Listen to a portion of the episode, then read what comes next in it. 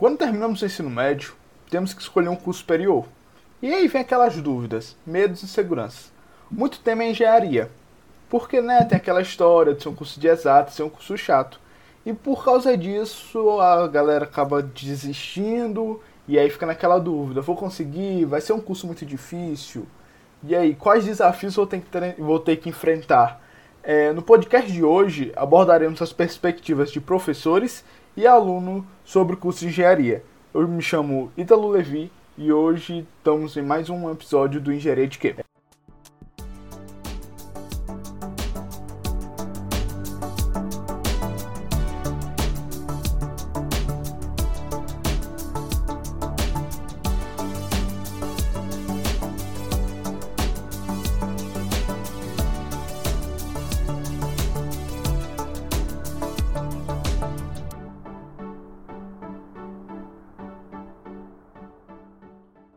Conversaremos sobre um tema muito relevante na vida dos estudantes. Para quem precisa, sabe, fazer aquela esforcinho para escolher uma área, para saber se realmente é aquilo que você quer.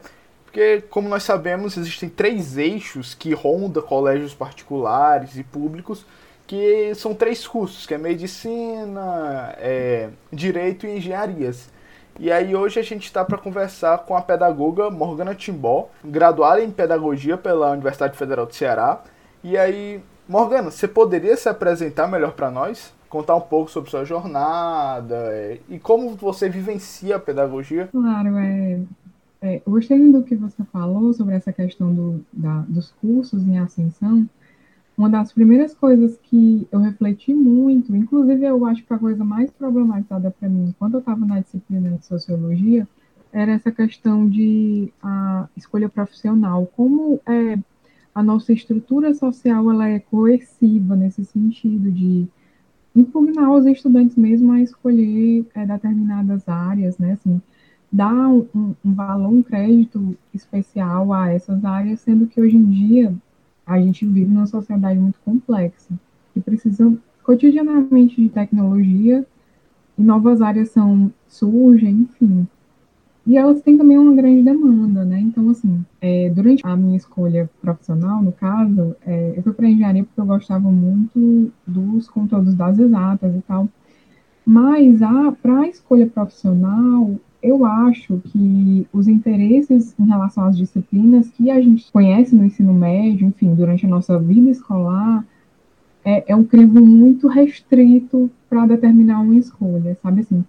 Tem várias outras variáveis que influenciam nesse aspecto e que podem é, interferir muito sobre se a gente vai aproveitar essa escolha, se não. É uma questão muito densa para falar sobre, mas é, eu passei muito por isso também. Eu te entendo, a gente é meio que. A gente é muito jovem quando termina o terceiro ano, né? A gente termina com 17, 18. E aí a gente é jogado num universo totalmente diferente, aí tem, as tem pressão de professor, de parentes, e acaba que a gente não tem aquela decisão que a gente teria se tivesse com calma, né? É, Isso. Morgana, no aspecto sociológico tem alguns autores, tipo Weber, é, ele fala sobre o, o, a ação social, né? Assim, é, como as nossas ações elas são movidas de acordo com interesses, assim, interesses relacionados a, a familiares, interesses próprios. É, tem, algum, tem outros autores, por exemplo, Bock, ele fala muito sobre essa questão da escolha profissional, e ele acredita que devia ser uma política pública, entendeu? Porque a orientação profissional que a gente tem, realmente, ela é parca, assim, ela é bem restrita, e dependendo de onde você venha, ela pode ser também direcionada, né? Assim, eu, eu acho, eu entendo que hoje em dia nas escolas tem uma ânsia muito grande mercadológica de fazer com que os alunos queiram medicina, para se dedicar à medicina, a escola obter números e esse tipo de situação. Isso é verdade. Existe todo um mercado por trás, né? Feito por cursinhos. E aí acaba fazendo toda essa pressão. E aí, puxando esse tema sobre profissões, eu queria te perguntar como foi é, para tu se tornar pedagoga?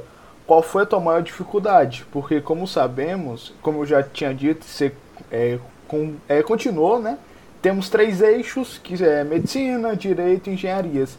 Como foi ser pedagoga em um país onde a profissão é pouco valorizada? Olha, a minha maior dificuldade quando eu entrei no curso foi justamente ter vindo da engenharia. Porque, assim, eu saí de um contexto em que a lógica de estudo é totalmente diferente da que eu estava chegando, dessa outra formação que eu ia começar a fazer é, a, a, pedagogia ela demanda um, uma criticidade que é imensa, né? Além de depender mais de, de, de questões como da hermenêutica, de interpre, interpretar sentidos em contexto, enfim, são competências muito diferentes, né? Assim, a engenharia são dois é, universos bem diferentes, né? De exatas, que é algo mais mecânico, para humanas, onde você tem que ter mais parar, ler, pensar, interpretar, né? E até mesmo você desenvolver seu pensamento próprio, né? Exato, desenvolver o pensamento próprio, é, ter uma opinião sobre as coisas, né, sobre as questões. Eu acho que a docência é uma profissão muito política. Ah, eu acho que também o ensino técnico devia ser uma profissão bem política, mas, assim, é, é uma outra história. Depois a gente vai falar mais sobre isso. É... Mas é, tem muito tem muito jogo. Graças a Deus, sou muito feliz com isso. Assim, eu tive muita orientação é, durante o meu percurso. E Foi... sou uma pessoa muito realizada. Foi bem instruída, né? Isso. É, segunda pergunta, Morgana. É, o que você diria a uma pessoa que tem interesse em estudar engenharia, só que não tem aquela afinidade com exatas, química, física? o que é que você diria, um conselho? Pois é, é sobre isso, eu acho que eu já mencionei para você, eu tenho uma opinião polêmica, né? Porque, assim, ela é polêmica, mas ela é fundamentada. É, na, na pedagogia eu aprendi concepções de aprendizagem e eu acabei por fundamentar uma coisa que eu já sentia é, sobre os meus estudos, que é assim, por exemplo, autores como Vygotsky, que ele defende uma, uma perspectiva de aprendizagem socio-interacionista, sabe? Ou seja, o meio ele é determinante para a sua aprendizagem. Torna a educação mais dinâmica, é isso? Não, é, ele acha determinante fatores sociais para a aprendizagem da pessoa. É, você modifica a, uma estrutura quando você aprende alguma coisa e você consegue ver o novo conhecimento é, no mundo que está à sua volta. Por exemplo, é, você aprendeu sobre termodinâmica. Agora, toda vez que você vai cozinhar, quando você vai fazer algum procedimento desse tipo, você enxerga esse conteúdo no que você está fazendo. Basicamente, a é... aprendizagem, a real aprendizagem, ela é por base disso. Quando você aplica aquilo que você aprende na sua realidade, é isso? Isso. Quanto mais você vê o que você aprende na sua realidade, é mais é um conhecimento de sentido para você. É, aí. Quando você enxerga é, o conteúdo na, no meio que certo, você aprende de verdade. Assim, não tem como você perder essa aprendizagem, porque você usa cotidianamente. Por exemplo, as pessoas que não gostam de matemática, provavelmente elas têm essa dificuldade ou tiveram algum problema na, na inserção desse conhecimento, assim, não tiveram uma, um desenvolvimento ideal para aquele processo de aprendizagem, para se identificar com ele. Mas, assim, uma, o grande segredo de aprender qualquer coisa é enxergar ela na sua realidade. E os conhecimentos das exatas, eles têm uma, um poder imenso sobre isso. Pelo menos eu vejo isso, eu, eu via isso na minha vida de estudante é muito fácil, é, as exatas fazem parte da nossa vida. Tudo que cerca a gente tem um pouco desses conhecimentos, tem muito desses conhecimentos e tem a raiz neles mesmo. Uhum. Por exemplo, é, estruturas lógicas de matemática. Nas questões do Enem, qualquer questão de qualquer conhecimento, por exemplo, é, de história, geografia e tal, os itens são, por exemplo, é, isso, aí usa um i, aí coloca uma informação falsa, é para você marcar correta. Você, você marcaria um item desse? Com... Não, né? É, não, porque tá incorreto, né? Exato. Aí se tivesse isso, então isso. Aí, gente, isso faz parte. Nós dois juntos, a gente já fez um milhão de questões do, do Enem. E é, é por base de uma estrutura lógica, entendeu? De raciocínio lógico. É porque isso realmente faz muito parte da nossa vida, entre outros conteúdos, né? Eu entendo, eu quero deixar aqui bem claro meu acolhimento para todo mundo que detesta exatas, né, matemática e tal, porque eu também detesto gramática. Mas eu detesto gramática porque até hoje eu não consegui fazer isso com gramática, entendeu? Fazer ela fazer parte da minha vida de alguma forma. Uhum. É bem sabe? difícil você estar tá falando pensando que é, é um ah, adjetivo, que é um verbo. É, exato. Eu estou usando um verbo de ligação agora. É. Olha, eu estou fazendo conjunção. Eu, eu não sei, assim, para mim sempre foi muito difícil. Uhum. Mas, assim, para eu acho, é, gostar de exatas é importante, é importante, porque são os conhecimentos base que vocês vão utilizar para aprender a rotina de trabalho de vocês, a enxergar o, o, o ambiente de trabalho de vocês. Mas é, não gostar agora não é um fim. Se a pessoa, por outros motivos, se identifica com esse tipo de carreira, tem estratégias que ela pode utilizar para aprender melhor sobre é, esses conteúdos e tentar fazer uma, uma reparação, né? Assim, um, assim. um, relato pessoal, Morgana. Eu, por exemplo, eu odiava matemática. Eu odiava, odiava, odiava. Isso do meu sétimo até o meu nono ano. Quando chegou no primeiro, eu falei, não, eu tenho que aprender a lidar com matemática porque ela vai fazer parte da minha vida. Aí hoje eu tô num curso de engenharia, para você ver como é, né? Foi de não gostar de jeito nenhum, mas aí foi a tive que aprender, aí eu gostei, peguei interesse. Tanto, por sinal, minha nota de matemática foi melhor que minha nota de redação no Enem. É, depois que a pessoa aprende, já era. É, já era. É, agora, um, um, assunto meio chato, que é mais de 50% dos estudantes de engenharia desistem do seu curso. E isso, segundo a pesquisa realizada em 2018 pela Confederação Nacional de Indústria. É, para você, qual o principal obstáculo que impede a conclusão do curso? Porque a gente percebe com a taxa de evasão alarmante, 50%. Exato. É, na minha pesquisa, eu também considerei a taxa de evasão do, da Universidade Federal do Ceará, sabe?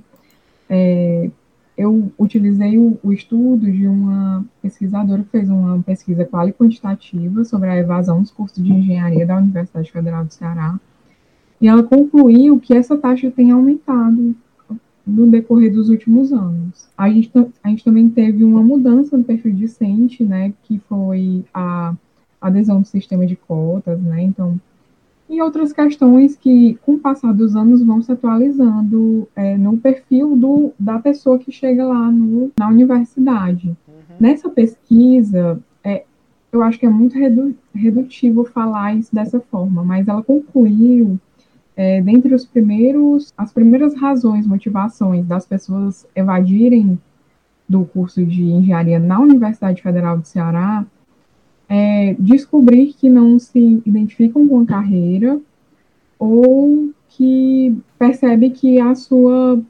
carreira, essa carreira que a pessoa está se preparando, não é, se dá, não tem muita possibilidade de uhum. É, trabalho, de trabalho para ela, de forma local, regional, nacional. Enfim. Aí é, é sobre essa questão mesmo que eu estava falando sobre é, a necessidade de ser uma política pública implementada nas escolas e também é um desafio imenso para os professores, né, principalmente dos primeiros semestres, porque é, é preciso ser feito essa reparação, entendeu? Assim, uhum. não só essa reparação, como a devida integração dos estudantes. Eu acho que é, receber o estudante, colocar numa sala e falar sobre conteúdos específicos não basta mais, assim. A profissão mudou muito é, de acordo com o local, de acordo com a região, de acordo com o país. É, são perspectivas de trabalho totalmente diferentes, né?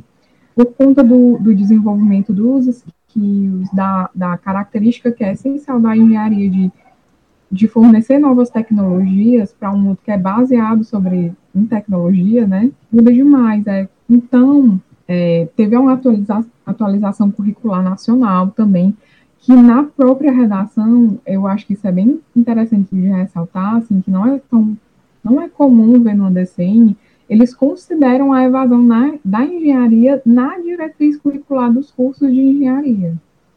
Eles já colocam na redação é, orientando medidas para reverter esses índices, né? Assim, uhum.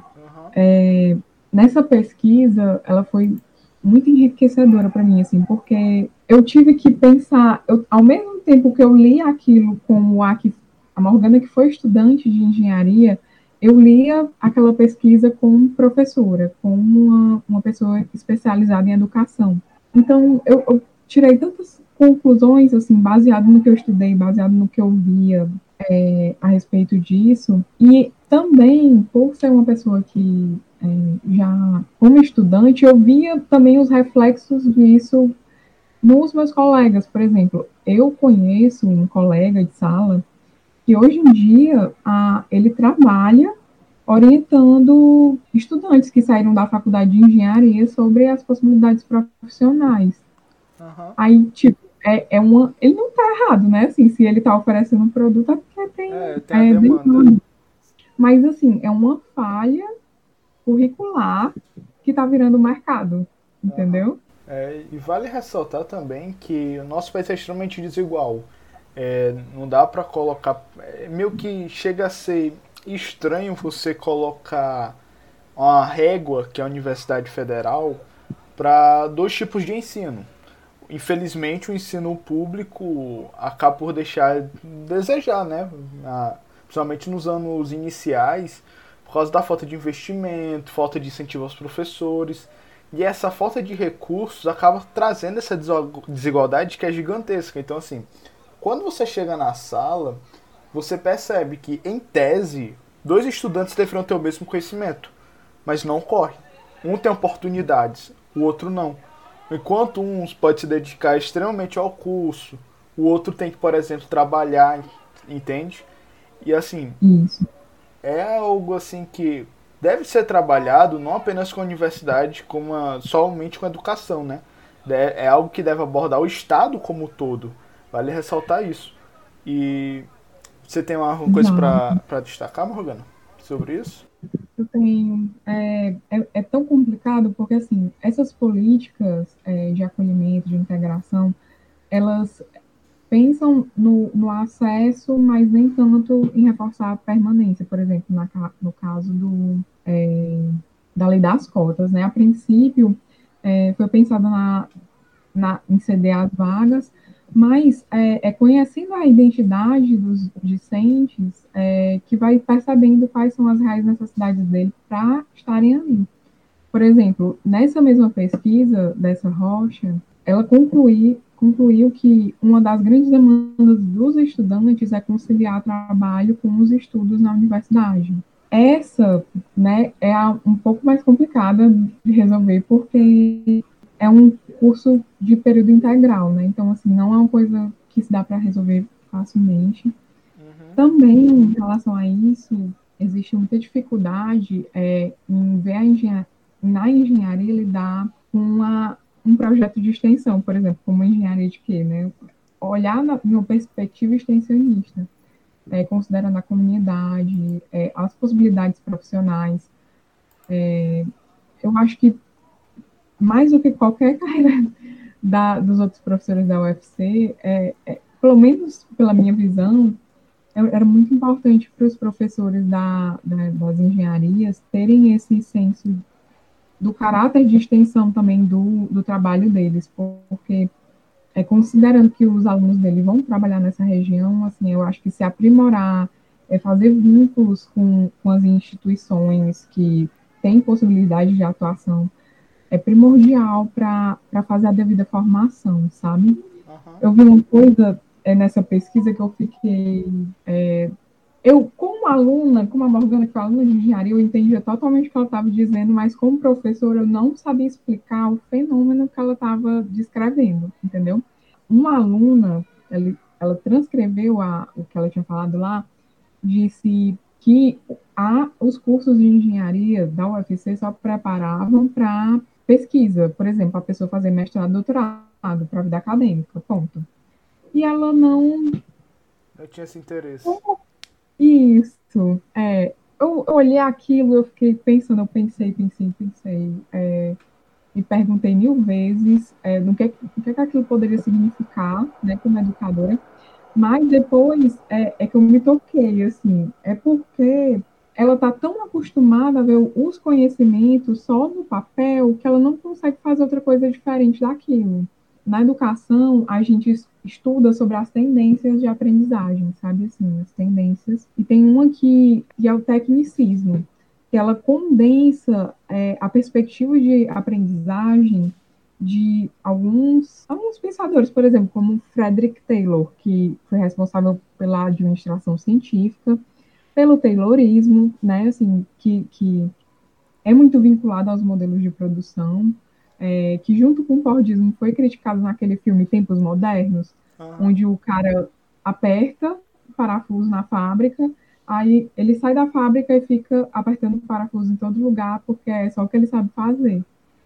Pronto, é, se mudasse é, o contexto do trabalho dele, colocasse ele em outra perspectiva para trabalhar, ele não ia saber o que fazer, assim como essa menina uhum. que respondeu lá para a pesquisadora. Isso. Uhum.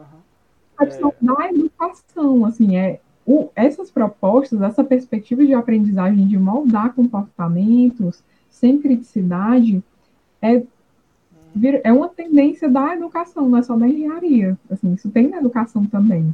Vale ressaltar também que a educação tem que ser. É, algo mais pessoal meu, a educação deve ser libertadora. Você não pode usar a educação como arma de alienação, por exemplo. Então, assim, no uhum. caso onde a pessoa usa isso de forma técnica, de repetição, repetição, repetição, você basicamente você não está aprendendo, você não está se libertando. Você só está repetindo, né? Fazendo aquela repetição, repetição, repetição. E aí, é isso. É, Exato. E mesmo assim, já que é para algumas pessoas só o que, te, o que interessa são números, né? E nem para o que eles querem isso é eficiente. Porque assim, hoje tudo existe à base da inovação da tecnologia. Então, assim, um profissional que não sabe olhar o próprio trabalho de outra perspectiva não vai conseguir desenvolver novas ideias, entendeu? Então, assim, para a sociedade atual não serve mais. Uhum. Para o aluno, eu, eu sou uma pessoa que eu acredito muito que a universidade não está funcionando só um profissional ali. Ele está formando uma pessoa, em vários sentidos. Eu acho que tudo, tudo no contexto universitário transmite uma educação, é, a forma como vocês vão encarar a vida de vocês, enfim, é, e tudo isso é muito importante, mas assim, já que o, o que o, tem, o principal é desenvolver um egresso interessante, aliado com as perspectivas nacionais, então não serve, entendeu? Uhum. Inclusive, é, eu estava falando sobre o tecnicismo, né, essa tendência da educação. Um elemento tecnicista da engenharia é, por exemplo, a lista de exercícios. Uhum. É, é, um elemento tecnicista, porque molda um comportamento, né? Você responde várias, a repetição é importante, quer dizer que a gente tem que colocar na fogueira todos os professores que fazem lista, não. não é isso, tá? A repetição, inclusive o Lucas, ele fala muito sobre isso, o Lucas é um autor sobre avaliação da aprendizagem, que a repetição é importante para fixar conhecimentos. Mas, assim, se restringir a ela é o tecnicismo, uhum. entendeu? É... A educação também tem outras dimensões que precisam ser levados em consideração. E isso é algo que atrapalha aquilo que a gente estava falando no começo, de, por exemplo, se aplicar aquilo na realidade. Porque muitas vezes o aluno chega, é dada a ele uma fórmula e fala, ó, oh, essa é a fórmula, os alunos têm que usar tal, tal e tal, e é isso, te vira. Muitas vezes o aluno, por exemplo, na aula de física, não entende o que é o fenômeno físico. Quando, por exemplo, você tem uma aula de matemática, não entende o que aconteceu ali, o que é que está por trás. Aí quando chega o aluno, ele apenas sabe que tem uma fórmula que ele tem que decorar, que ele tem que fazer isso para botar na prova e passar. E isso, assim, isso é o que particularmente foi algo que me aproximou da matemática. Foi quando eu parei, não, isso aqui não é em vão, isso aqui tem uma base por trás. E aí eu comecei a ir atrás, de entender por que, que as coisas eram daquele jeito. E a partir daquilo você consegue desenvolver um raciocínio lógico que, por mais irônico que seja, falta na matemática, entende? Porque você só está aplicando fórmula. Você não está entendendo a base. Consegue me entender? Eu consigo. É, e não é para ser assim, né? É assim, é, é, difícil, porque assim, é como você disse no começo, a gente entra na faculdade muito novo, né? Mas é muito importante essa consciência de que quando entrar na faculdade, e ali você não pode fazer, estudar para passar numa prova, especificadamente só, entendeu? Uhum. Você tem que desenvolver outras habilidades. Você tem que ter sempre como referência o, o seu futuro, assim, o que você gosta, as coisas que, que encantam, né? Assim, as coisas que fazem sentido na sua vida. Porque se, se seguir por essa, vai ser muito complicado. Hoje em dia tem desemprego, né? Assim, então, é, você ter uma autonomia sobre a sua formação, você buscar bolsas, projetos de extensão, se aprimorar em outros sentidos é cada vez mais fundamental para você ser você, é, você se destacar profissionalmente.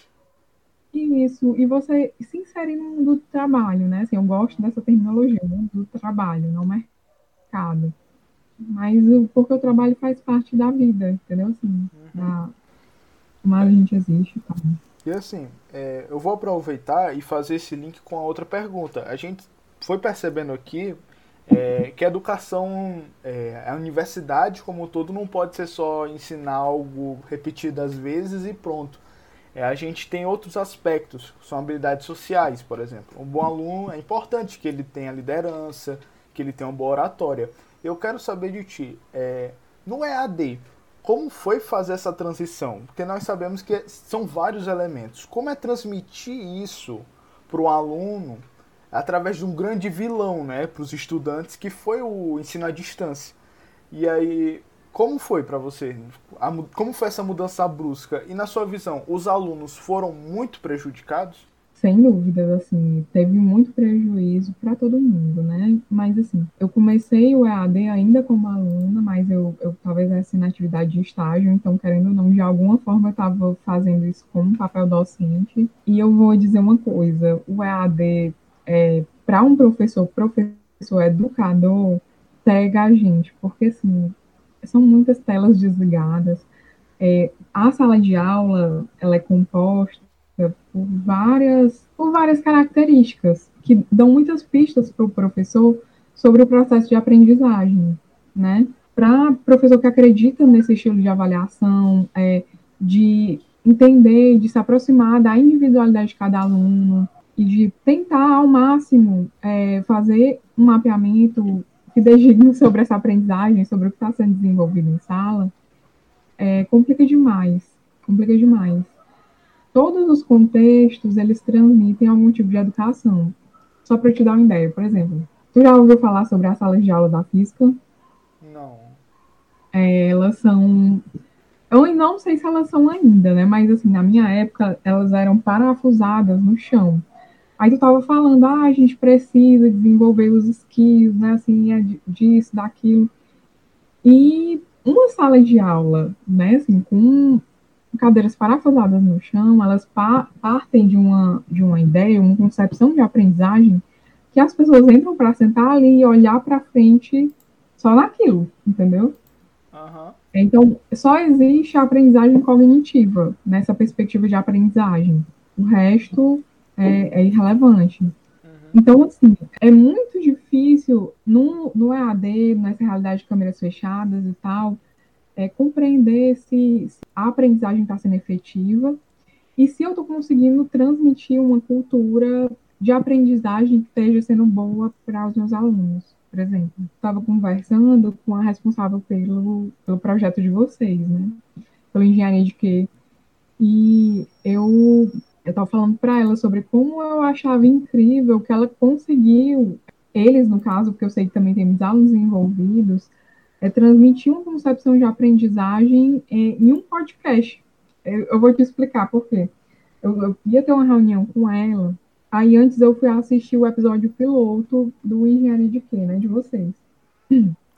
Aí no episódio piloto, ela apresenta um personagem fictício, o fulano, Aí ela descreve como é a vida do fulano, pelo próprio fulano, né? O fulano fala como é a vida dele, o que ele pensa, o que ele sente, o que ele acha da faculdade, qual o problema que ele tem, qual é a coisa que ele gosta lá, etc, etc, etc. Aí depois ela se apresenta, a professora, e ela faz a narrativa dela, mas não como docente, como discente. Entendeu? Ela, for, ela a Caliana, que foi estudante de engenharia, ela pensava isso, isso e aquilo. Uhum.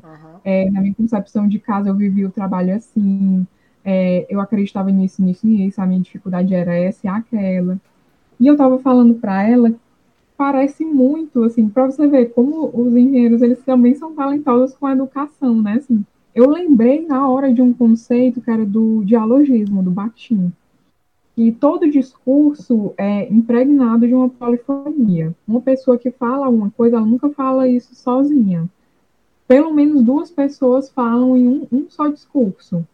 Aí é nisso que existe, por exemplo, condensar é, o perfil discente naquele personagem, por exemplo. Ele condensa é, questões comuns do discurso discente dos estudantes de engenharia, por exemplo. Aí ela pega e ela se apresenta também pelo discurso discente dela. Ou seja, ela se insere dentro do discurso discente. Então, ela apresentou uma concepção pedagógica do pareamento das relações de poder. Aqui a voz de fala é deles. Eu sou docente, mas aqui é o espaço dos alunos, assim. Aqui é onde eles falam, onde eles perguntam. E isso é muito difícil de fazer. Foi, isso que eu falei para ela, assim. Uhum. Pensar numa, porque assim, o podcast nem, nem a questão da imagem tem muito, né? Assim, tem a divulgação pelo Instagram e tal, mas é, é por base do áudio mesmo. Uhum. E é extremamente interessante, sabe? E, e também tem outras questões, assim, que, que são relacionadas com nova DCN. É, por exemplo, é, as DCN de engenharia, elas solicitaram né, que o, os estudantes, é, desde o princípio, eles tivessem experiência com é, a atuação profissional de engenharia. Uhum. É, e quando, pronto, é, e também relacionado à minha pesquisa, né, o podcast ele, ele atua num problema que era uma das questões-chave da minha conclusão, sabe, assim, que é a vinculação entre o, o mundo do trabalho e os estudantes. E isso foi co colocado, implementado no meio de uma pandemia, entendeu? Uhum. Como um, uma, uma, atividade necessariamente é, que os, o pessoal da introdução da engenharia de alimentos vão ter acesso. Todos os alunos vão ter a experiência de, pelo menos, falar com um especialista. Hoje aqui sou eu, né, que sou pedagogo, então é um pouco, né, mas todos têm a, a oportunidade de falar com um especialista e de propor suas perguntas e também ouvir a, as dos colegas, né, a participação dos colegas, e assim conhecendo as possibilidades de trabalho. Uhum. Por exemplo, sobre concepções de aprendizagem, né, além da o Vygotsky, que eu tinha falado no começo, que ele é sócio-interacionista, que ele fala sobre essa questão da, da determinância da sociedade para o, o valor que a gente vai dar para os conhecimentos, né, da cultura em relação à nossa aprendizagem, ele fala também no triângulo da aprendizagem, que é entre o sujeito aprendiz, é o sujeito mais experiente e o objeto de ensino, de, de estudo, certo? Uhum. Aí a interação entre o sujeito aprendiz e o sujeito com mais experiência aproxima o, o ajuda a assimilar é, o objeto em estudo pelo estudante. Ele estaria trabalhando numa zona de, de desenvolvimento potencial, que ele não poderia alcançar sozinho. Aí, no podcast, o objeto em estudo, no caso, é o mundo do trabalho da engenharia, e o sujeito com mais experiência seriam os profissionais, né? Então, é, o objeto em estudo em questão, ele é curricularmente distante. Por mais que vocês não tenham ido lá, o sujeito com mais experiência, ele aproxima pela visão dele, uhum. entendeu? Então rompe um pouco dessa distância. E Aí vai... também tem outros elementos, assim, de outros estudiosos, como... Uhum. É, vale ressaltar também é, que a, o, a internet como todo trouxe isso mais, trouxe os alunos mais para perto dos professores. Eu particularmente acho isso. É, hoje, por exemplo, nós temos canais no YouTube, que é algo de acesso muito fácil. E aí existem professores que o aluno vai criando uma certa relação e acaba por aprender mais rápido. É que eu não sei se eu posso citar nomes aqui, mas é uma garota ali que faz uns vídeos de história e redação. Acho que o pessoal que está estudando já entendeu quem é. é, que faz vídeo no YouTube, enfim. E aí, essa relação acaba por ajudar muito, principalmente por trazer elementos da cultura pop. O aluno acaba por se interessar por aquilo, se aprofundar também e não só se tornar aquilo, ah, eu tenho que fazer isso aqui porque isso aqui vai me dar dinheiro no futuro, isso aqui vai me fazer passar de ano. Ele se aproxima da matéria, entende? Ele não fica, ah, minha obrigação, entende? Caramba, é justamente o autor que eu ia mencionar agora é o Ausubel, que fala sobre a aprendizagem significativa. É exatamente isso que você está falando. É, se, se, o conhecimento ele parte por, por base de uma coisa que já é bem assimilada pelos estudantes, de elementos da vida dele, tem muito mais chance de, de se concretizar realmente uma aprendizagem significativa. Aprendizagens desassociadas dos conhecimentos prévios, da realidade do estudante, ela provavelmente é facilmente descartada. É exatamente isso que você falou. É... Existe esse conceito em relação a isso. Eu acho que é uma coisa também que a gente pode abordar aqui, que eu já aproveito e passo para outra pergunta, que é os programas da universidade que nós temos que aproximam mais os alunos ao mercado de trabalho, a relação que eles têm com a profissão em si, que no caso é as empresas júnior, os programas de intenção, iniciação científica. Eu quero saber de você, é, como isso, é, como essa interação na faculdade nos ajuda na nossa vida profissional. É primordial, primordial, sério. É, eu acho que a maior, maior recomendação que eu dou para os estudantes de hoje em dia é que se alinhem a esses tipos de iniciativas, se desenvolvam. Eu acho que quando é, se pensa que está se preparando para uma atuação específica, não se considera que a pessoa também está se constituindo como ser humano, né? Assim, eu acho que uma pessoa, por exemplo, que desenvolve esses skills, ela não faz isso só para só aplicar no, no, trabalho dela, ela também faz isso em casa, ela também exerce isso em outros lugares. É pensar na formação de si mesmo como uma pessoa humana. Eu acho que essa é a maior necessidade da, do, do, do, e também dos alunos. É, queiram isso para vocês, porque acreditem, vocês vão precisar disso. É muito importante, assim, já é uma opinião mais pessoal, né? Assim, não é tão teórica, não é tão. Uhum. Mas é muito importante a gente pensar na gente como, como a gente quer ser, como é que a gente quer se construir, como a gente quer amadurecer. É, são excelentes oportunidades, assim, sério. É, e por último, mas não menos importante, sobre os maiores desafios da educação.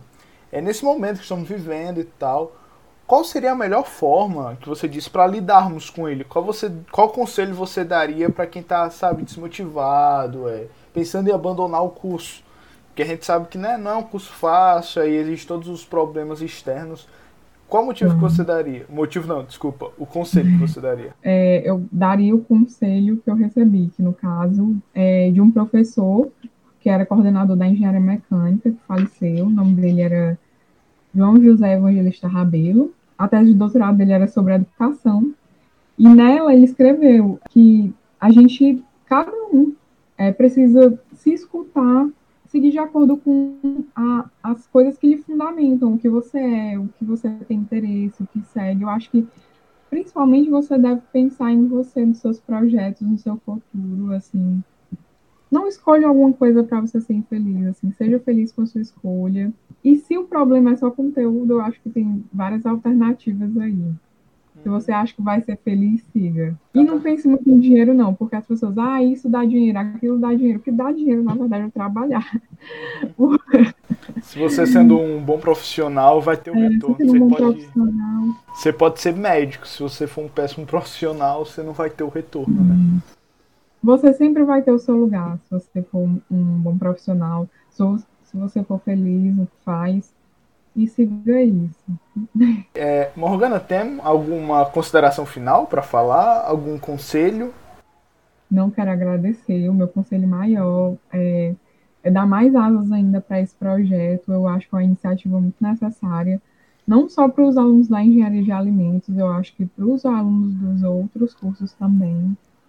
É muito importante falar sobre as possibilidades de trabalho e principalmente aproximar isso da universidade vocês conseguiram fazer isso com um meio extremamente maravilhoso, né? Assim, ideal, tanto para o contexto que a gente estava vivendo, e com uma proposta pedagógica certa, né, de vocês mesmos escolherem é, as perguntas que vão fazer e falar com um profissional. Eu espero que esse podcast se desenvolva nos próximos tempos. É, então é isso. Chegamos ao fim de mais um podcast. É, eu acredito que muita gente que está ouvindo se identificou né, com as respostas, os questionamentos e trouxe esclarecimento, né? Inclusive para mim particularmente. Então, professora Morgana, muito obrigado pela sua presença e a disponibilidade para a gente ter essa conversa, que é um tema muito importante, sensível, né? Principalmente para o estudante, que a gente fica muito confuso muitas vezes. E muito obrigado a todo mundo que ficou até o fim. E esse foi mais um Engenharia de Quê?